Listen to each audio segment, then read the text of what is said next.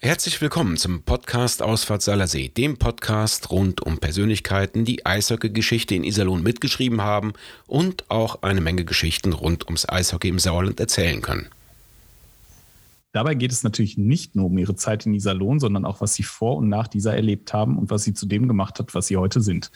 Am Mikrofon sind André Beste und Alexander Wagner. In der dritten Episode sprechen wir mit Andreas Pokorny.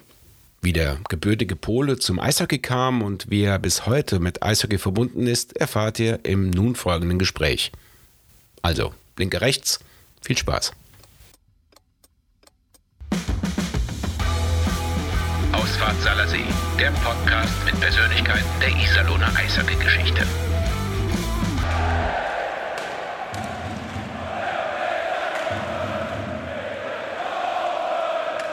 Herzlich willkommen, Andi Pokorny, zu unserem Podcast Ausfahrtseiler See. Wo erwischen wir dich denn gerade? Also ich erwische mich gerade in Schweden, Östersund, Nordschweden. Äh, bin jetzt zurzeit äh, bei einer Weltmeisterschaft von ja, Para-Eishockey. Und äh, um, geht es da auch um die Olympia-Qualifikation oder wie sieht das da aktuell aus?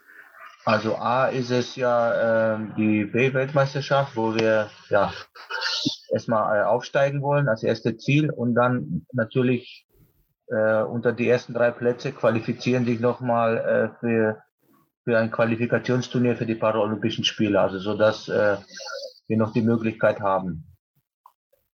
nächstes Jahr dann in Peking dabei zu sein. Genau, genau. Und wie rechnest du äh, dir eure Chancen aus? Ja, ich sag mal, China ist hier äh, ja der Top-Favorit, gesetzt sozusagen. Und äh, alles andere, also zwischen uns, Japan und Schweden, also einer wird ja leiden müssen sozusagen, äh, sind ja alle, sage ich mal, auf dem gleichen Stand. Tagesform, ein bisschen Glück dabei und ist alles möglich. Also wir können dann alles gewinnen, wir können auch aber alles verlieren. Okay. Aber wir sind guter Dinge, wir sind gut vorbereitet und trotz Corona konnten wir einige schöne Ergebnisse einfahren und äh, ja, den ganzen Sommer mehr oder weniger haben wir geopfert, um jetzt äh, topfit hier auftreten zu können. Äh, wenn ich es richtig gesehen habe, ist dein Heimatland Polen auch dabei, richtig? Mein Heimatland Polen ist auch dabei, ja. Wann spielt ihr gegen die?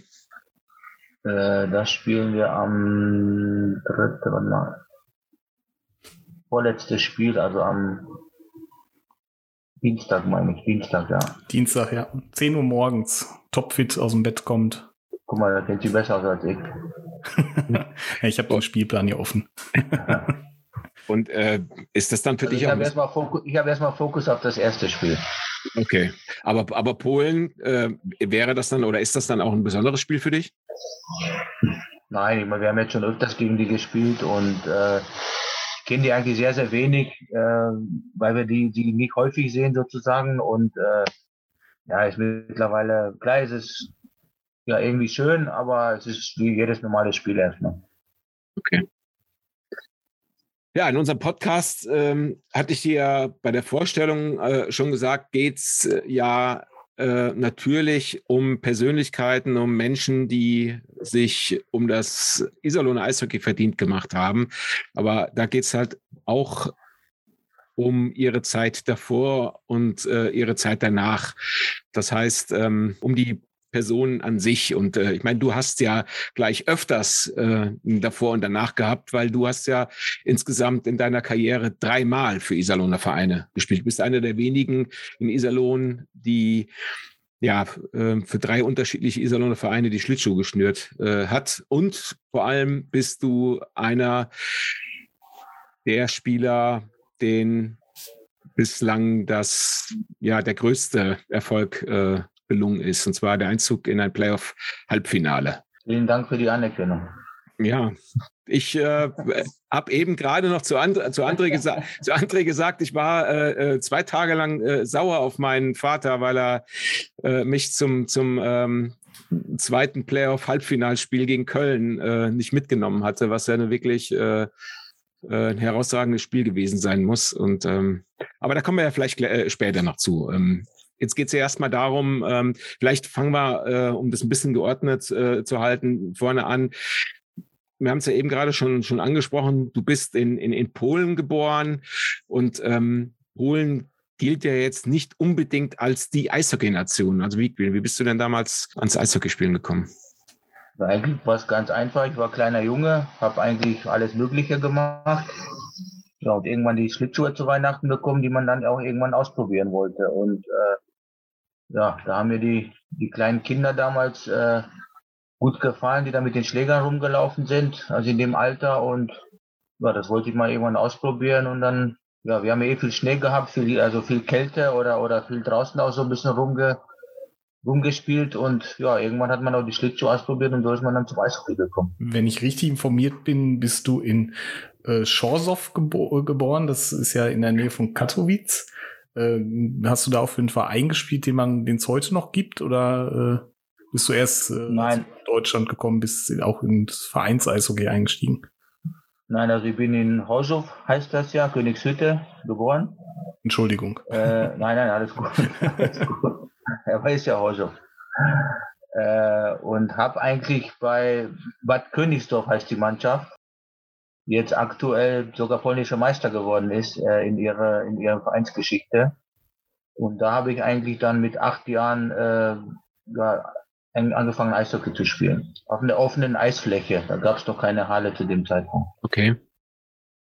Das heißt also, da hast du dann auch richtig in der Mannschaft gespielt und da auch festgestellt, äh, dass das ein Sport ist, äh, der dir nicht nur Spaß macht, sondern in dem du auch äh, ja gar nicht zu den Schlechten gehörst.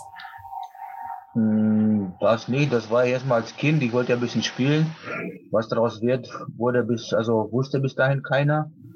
Auf jeden Fall hat es riesen Spaß gemacht, weil wir vorher bei ja, minus 20, 30 Grad immer Schnee schippen mussten, damit die Eisfläche frei war und so. Und dann haben wir dann ein bisschen, ja, Eishockey gespielt. So hat man dann mit, ich weiß nicht, wie man die Bambinis oder wie man nennt, sozusagen, hat man so angefangen. Ne? Okay, dann ähm, springen wir jetzt vielleicht mal. Ähm, wenn wir uns da auch recht informiert haben, dann bist du mit deinen Eltern, als du 14 Jahre alt warst, dann ähm, nach Deutschland übergesiedelt. Äh, willst du uns da von den Umständen erzählen? Ja, was heißt damals Gründen? Also der, der Grund war, Papa wollte uns ja vielleicht eine bessere Zukunft oder schönere äh, anbieten. Ist, also er ist ja geflüchtet und wir sind dann eineinhalb Jahre später mit meiner Mutter und meine Schwester, wir waren ja eineinhalb Jahre alleine, äh, dürfen wir dann ausreisen. Und so sind wir dann 84, also 1984 dann äh, ausgereist. Also zu meinem Vater konnten wir dann nachziehen. Okay.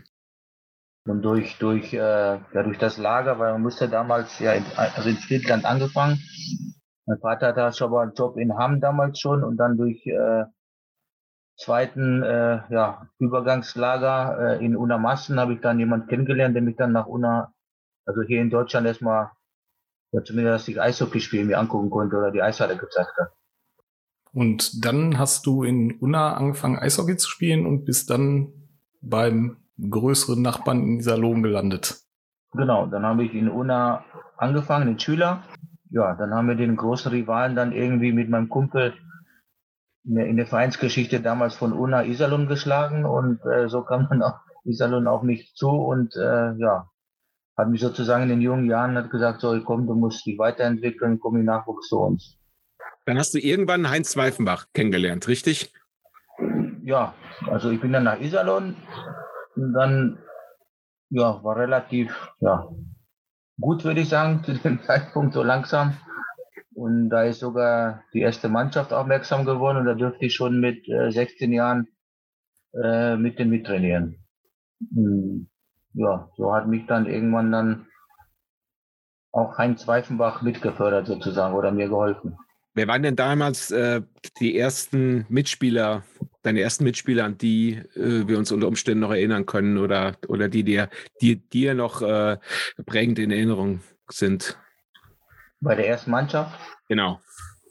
Ja gut, das war ja Jasmir Fuß, ne, Duris, Husa, Matiako, Peter Geiler, das war schon, das waren schon die, sagen wir, die alten Haudegen, aber richtig gute Spieler, die damals in dieser Runde waren. Und wie hat man sich dann äh, gefühlt als 17-Jähriger, der dann mit äh, beispielsweise äh, Jaroslav Pusa oder Matiako zusammen trainiert hat und äh, auch gespielt hat?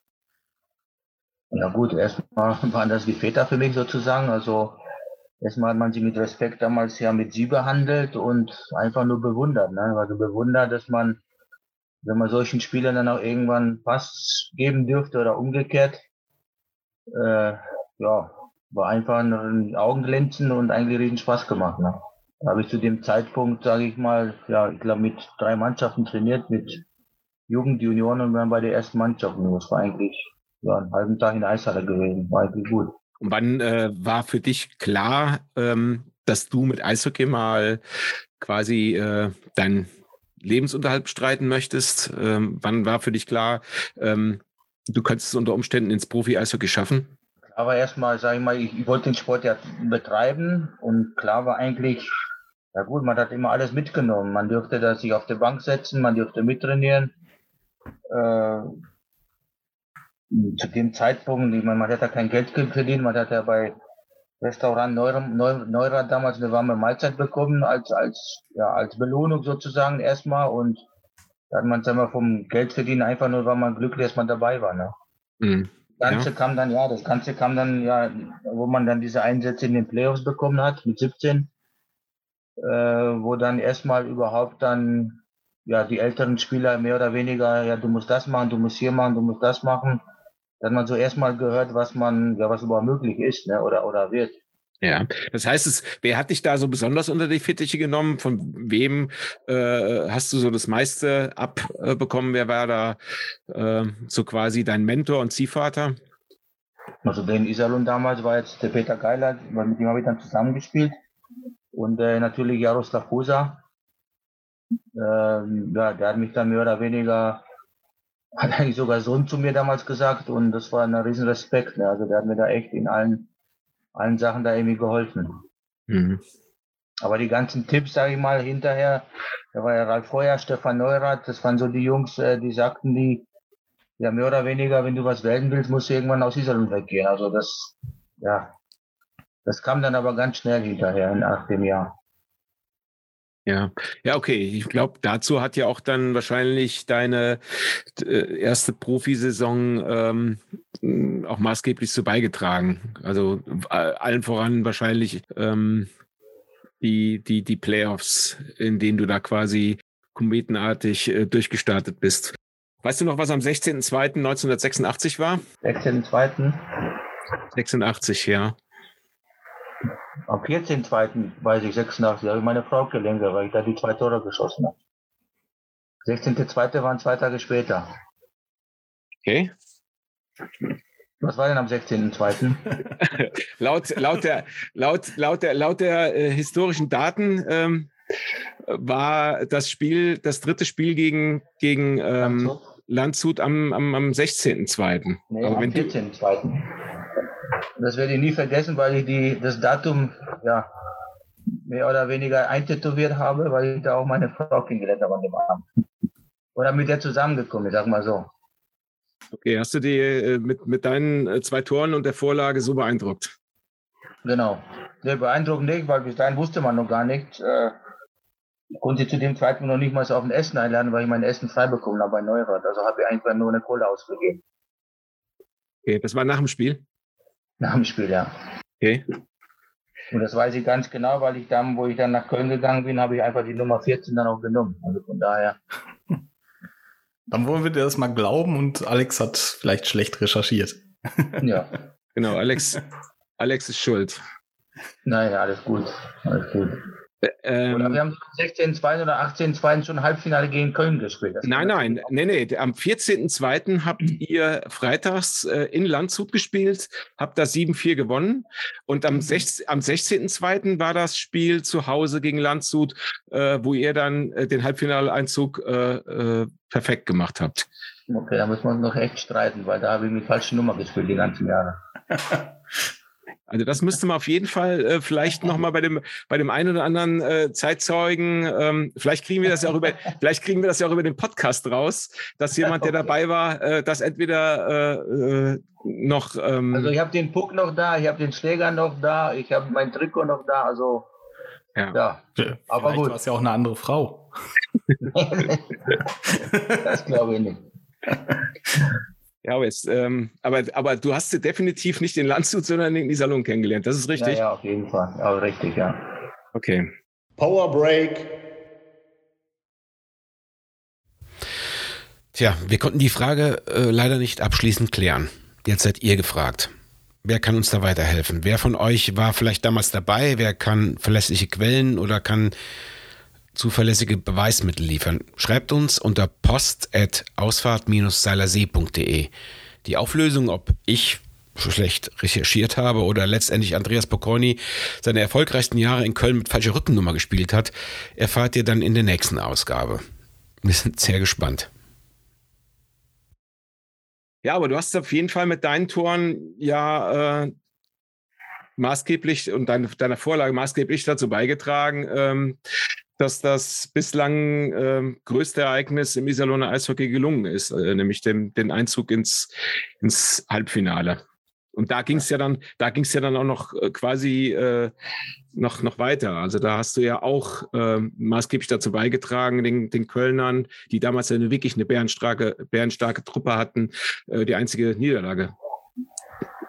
Genau, das, da haben wir über den mächtigen Gegner Köln, genau, Köln, äh, die eigentlich immer, immer die, in drei Spielen immer die ganzen Serien durchgemacht haben zu dem Zeitpunkt, haben wir sogar noch eine Niederlage zufügen können, ja in Iserlohn. Also da war, ja. ja wie gesagt, bei ja, ähm, wie eben schon erwähnt, da wäre ich gerne bei gewesen, wenn mein Vater mich mitgenommen hätte. Diese Wunde wird sich auch nicht schließen. Ähm, ist das denn da, ist, ja, gehe ich mal von aus, ist damals dann auch wahrscheinlich der Grundstein gelegt äh, worden, dass du dann ein Jahr drauf schon in Köln gespielt hast, richtig? Genau, also nach der, nach der Serie hat es eigentlich nicht lange gedauert, weil ich meine, damals, ja, Heinz Weifenbach oder so ist ja davon ausgegangen, dass ich ja bleibe. Weil ich konnte ja noch damals keinen Vertrag unterschreiben, weil ich keine 18 Jahre alt war. Äh, selbst bis, bis zu dem Sommer.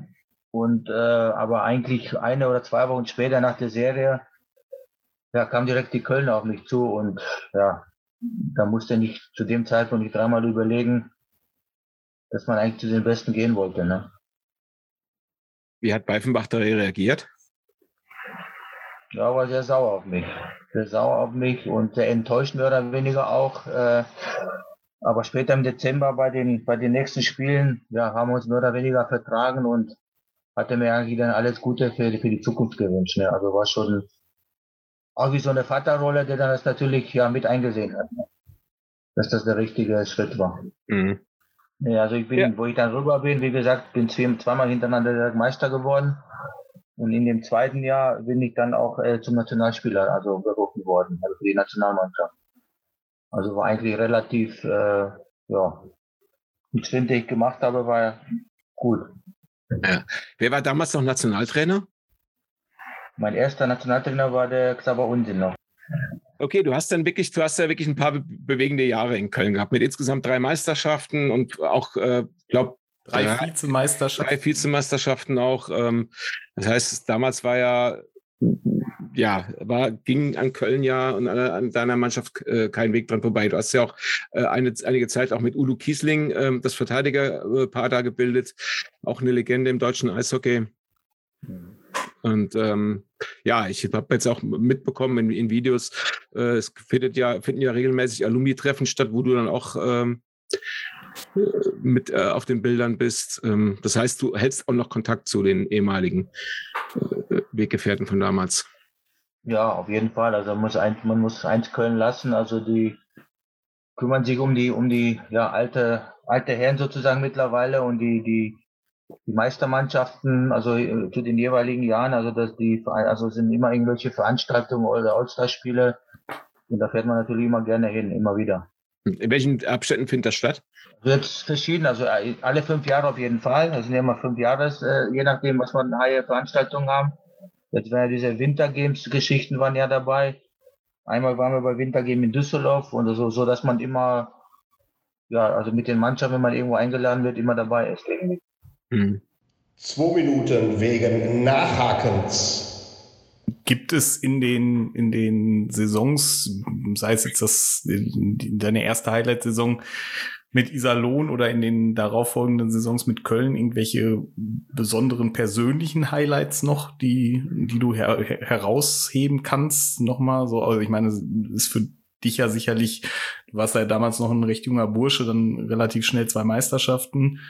Und äh, gibt da trotzdem dann nochmal persönliche Eishockey-Highlights, die jetzt vielleicht nicht mit einem Finale verknüpft sind? Nicht mit Finale verknüpft sind. Ja, die können auch gerne mit dem Finale verknüpft sein, aber kann ja sein, dass es da irgendwie noch herausragende Ereignisse für einen persönlich gab auf dem Eis. Ja, eigentlich war herausragend, äh, das war, ich glaube, 93 oder 94, wo wir dann eigentlich als Nobodies in Köln mit äh, damaligen Trainer, diesen Vassiljev, Wladimir Vassiljev, der frisch nach Deutschland kam, eigentlich ja, uns alle mehr oder weniger abgeschrieben haben, weil wir haben ja viele Abgänge gehabt, so mit Udo Kiesling und so. Wir waren eigentlich, ja, Nobodies mit zwei russischen Ausländern zu dem Zeitpunkt, die auch keiner kannte.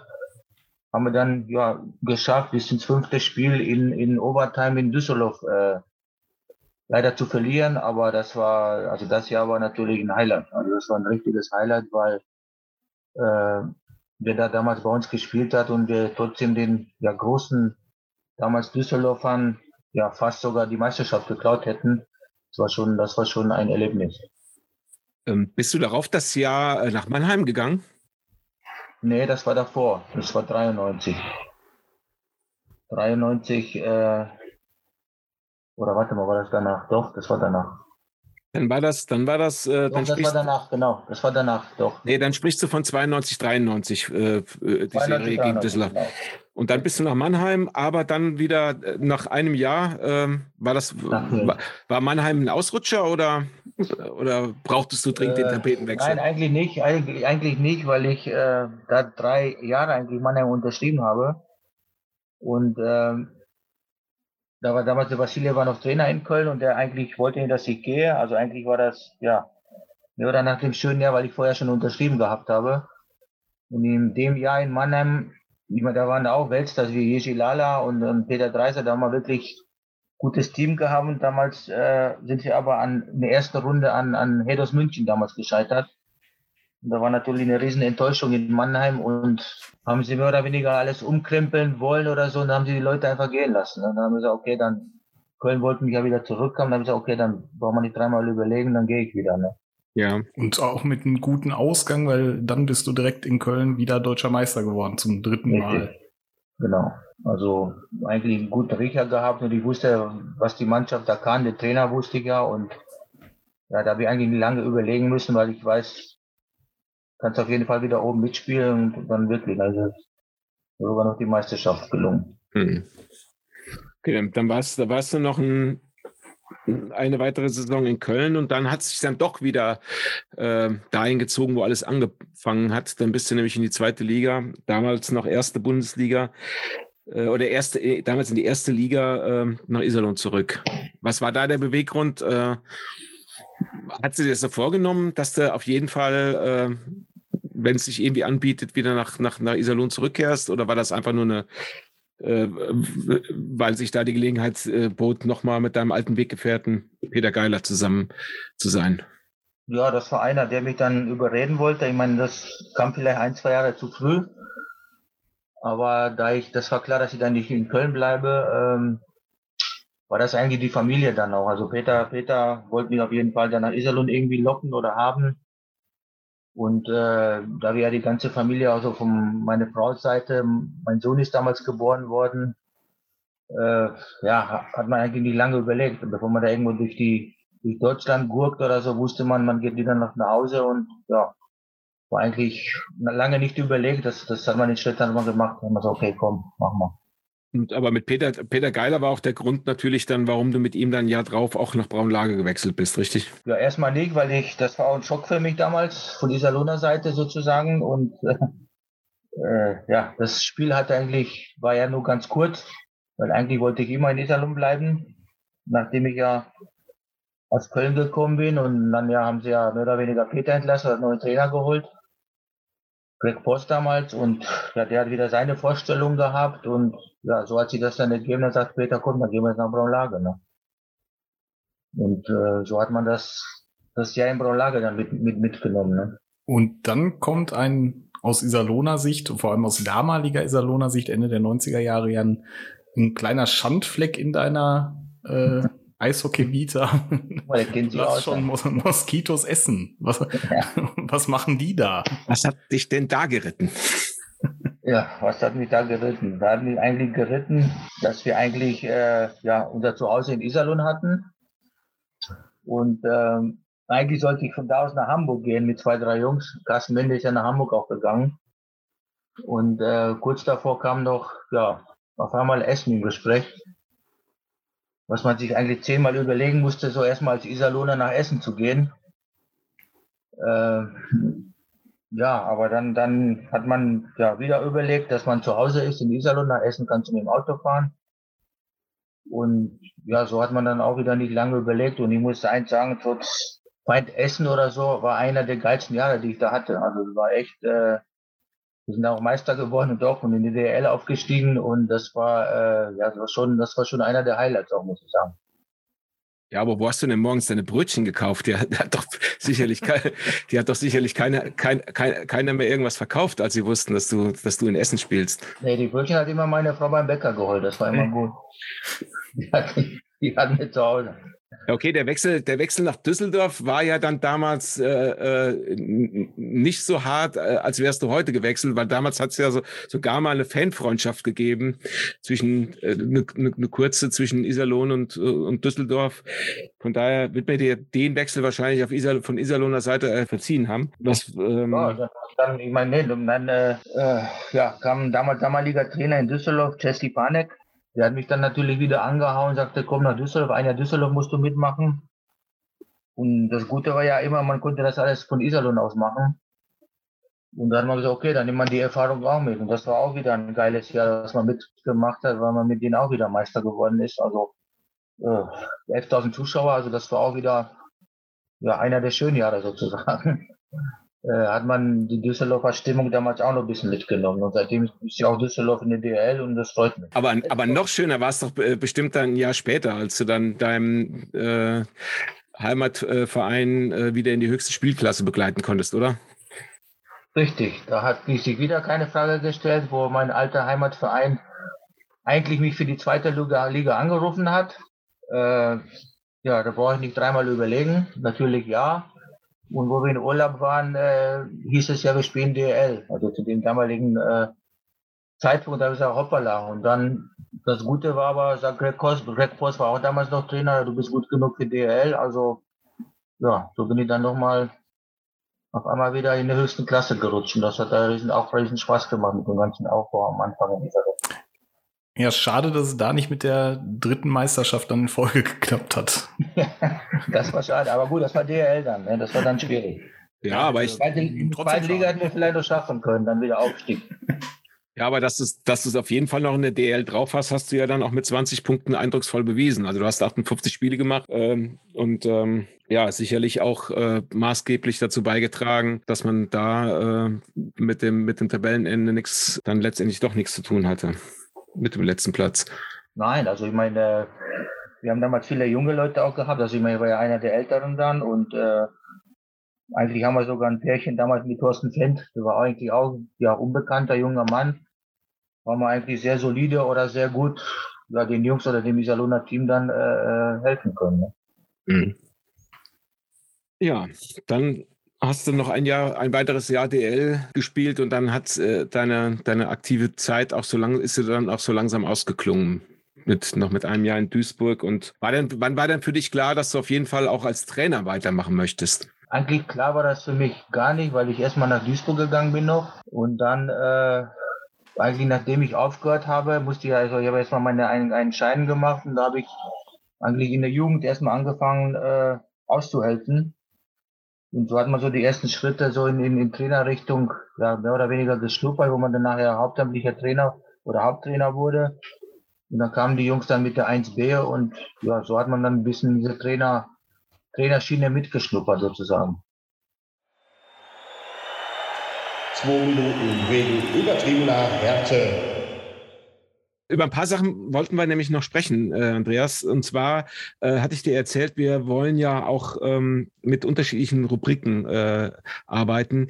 Unter anderem ist eine, eine wichtige Rubrik so ähm, zwei Minuten wegen übertriebener Härte. Jetzt warst du ja auch nicht unbedingt jemanden, der übermäßig viel ähm, Strafzeiten kassierte. Wobei man sagen muss, so gegen Ende de, deiner Karriere ist das äh, Strafzeitenkonto kontinuierlich äh, gestiegen. Musstest du dann Fit Fitness mit Gewalt oder mit, mit Robustheit ausgleichen? Oder gibt es irgendwie. Nein, aber eine... da die jungen Leute geärgert, da muss man sich, da musste man sich ein bisschen wehren, ne?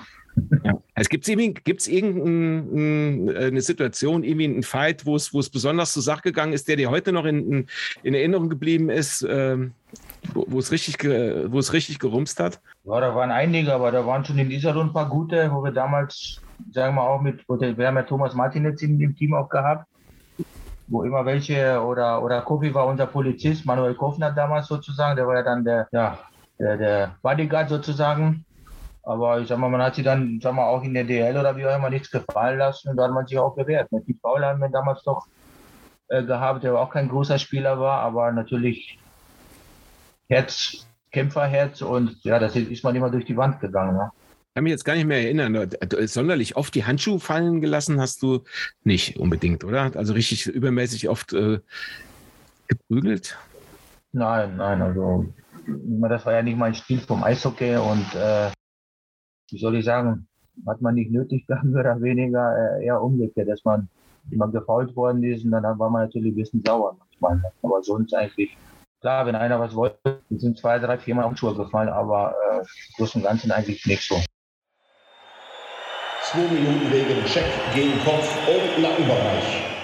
Was ist denn so im, im, Nachgang eine Situation oder irgendein Spiel, was dir, was dir wirklich noch in den Klamotten hängen geblieben ist, wo du sagen kannst, Mensch, da werde ich nachts so nochmal vom Wach, das würde ich, hätte ich gerne irgendwie anders erlebt. So, ich will jetzt nicht von Trauma sprechen, aber irgendeine Situation, wo du denkst, Mensch, wäre cool gewesen, wenn die anders ausgegangen wäre. Könnte ja durchaus sein, dass von den Playoff-Serien, von den Finalspielen, wo es noch nicht gereicht hat, für die Meisterschaft dabei war, oder?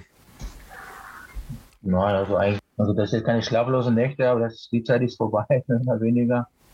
Äh, eigentlich nicht. Schade war eigentlich äh, damals in Iserlohn, also eigentlich nur bei IEC noch, äh, dass wir eigentlich nicht weitergekommen sind, weil eigentlich haben wir zum, zum Schluss haben wir sogar einen Torwart mit Ian Wood damals noch bekommen zu dem Zeitpunkt und leider haben sie aber unsere Ausländer verletzt, so dass wir dann eigentlich so ja nur Minimal, Minimalkader hatten, sonst hätten wir eigentlich vielleicht sogar nach dem großen Coup damals äh, Heilbronn rausschmeißen können. Und das war eigentlich so Highlight, weil wir eigentlich mit vielen Iserlohner Jungs damals gespielt haben und hätten wir sogar noch ein paar Überraschungen schaffen können. Ne? Aber das war eine sehr, sehr schöne Zeit, muss man sagen. Ja. Und hier sind die Starting Six. Dann vielleicht zum Abschluss noch ähm, eine Rubrik ist, wir nennen sie Starting Six. Ähm, mhm. Was ist so deine Top 6 an, an Spielern, mit denen du zusammengespielt hast? Also angefangen bei Goalies über Verteidiger und Sturm. Ja gut, Goalies äh, Helmut Raff zu dem damaligen Zeitpunkt. Also äh, als Verteidiger war natürlich Udo Kiesling damals und, und, und vorne waren ja Gerd Trunschka, Didi Heggen und Helmut Steiger. Das waren so die zu dem Zeitpunkt eigentlich non, non plus ultra, also im deutschen Eishockey. Hm. Vielleicht aber äh, noch passt jetzt vielleicht auch gerade jetzt nicht dahin, äh, weil wir jetzt nochmal zurück müssen, aber äh, äh, wie bist du denn eigentlich ähm, zum Job als Nationaltrainer der Para-Eishockey-Nationalmannschaft äh, äh, gekommen? Ja, gekommen eigentlich ja, durch meinen Sohn Leon. Der ist ja, äh, hat leider eine Behinderung. Und damals haben wir Sport für ihn gesucht und die Jungs haben immer, damals gab es das ja in Unna, das ist mittlerweile auch schon acht, neun Jahre her. Ähm, da ich aber noch in Hamm zu dem Zeitpunkt Trainer war und, und angefangen habe äh, zu arbeiten, hatte ich eigentlich gar keine Zeit mehr dafür. Und bis die, die Jungs dann irgendwann spitz oder auch, ja, mein Sohn Leon damals spitz gekriegt haben, dass ich nicht mehr Trainer war in Hamm, weil ich eigentlich nur den Job machen wollte, ja, sollte ich die Jungs mal trainieren. Und das hat mich irgendwie dann, weil ich gesagt habe, okay, Eishockey lässt es jetzt sein, mehr oder weniger. Weil Job hast du ja, Gott sei Dank, also als Quereinsteiger und äh, das hat mich irgendwie gepackt. Das hat riesen Spaß gemacht den Jungs was ja, zu zeigen oder denen was ja, beizubringen und so ist man dann bei dem Sport geblieben und das macht riesig, riesig Spaß. Ich meine, was sind so die Parallelen von, vom, vom Para-Eishockey zum, äh, zum Eis, jetzt mal abgesehen vom Untergrund, aber ähm, ich meine, die Spielzüge sind da wahrscheinlich auch komplett anders, als, als, äh, als wenn man auf Zweikampf ja, unterwegs ist, oder? Ja, ich meine das schon, also bis, sage ich mal, auf rückwärts laufen, ist es ein Eishockeyspiel. Also die Jungs können nicht rückwärts laufen, das ist ja so der, der ja, das größte, was der Nachteil. Aber sonst wird eigentlich 5 gegen 5 gespielt, Eisfläche, zwei Tore und äh, ja, eigentlich, also jetzt auf dem internationalen Bereich, also wir sind natürlich in Deutschland noch nicht so bekannt. Wir wollen ja diesen Sport ja mehr oder weniger nach vorne entwickeln, neue Spieler äh, akquirieren und es ist uns gelungen, da diese, diese Liga mehr zu etablieren, weil leider haben wir nur fünf Vereine, dass wir irgendwann auf acht oder zehn kommen, dass man einen regel, regelmäßigen Spielmodus hat und das sind natürlich davon für die Nationalmannschaft ja mehr, mehr Spieler akquirieren können und dass wir dann natürlich noch, noch äh, besser international mithalten können. Hm. Ja, ich de denke, wir kommen, können langsam zum Ende kommen. Ähm, wir wünschen dir, dir und euch erstmal viel Erfolg in, in Schweden. Ähm, vielleicht können wir am äh, Ende, also bis, äh, bis Zuhörer das hören können, äh, wird die WM auch rum sein.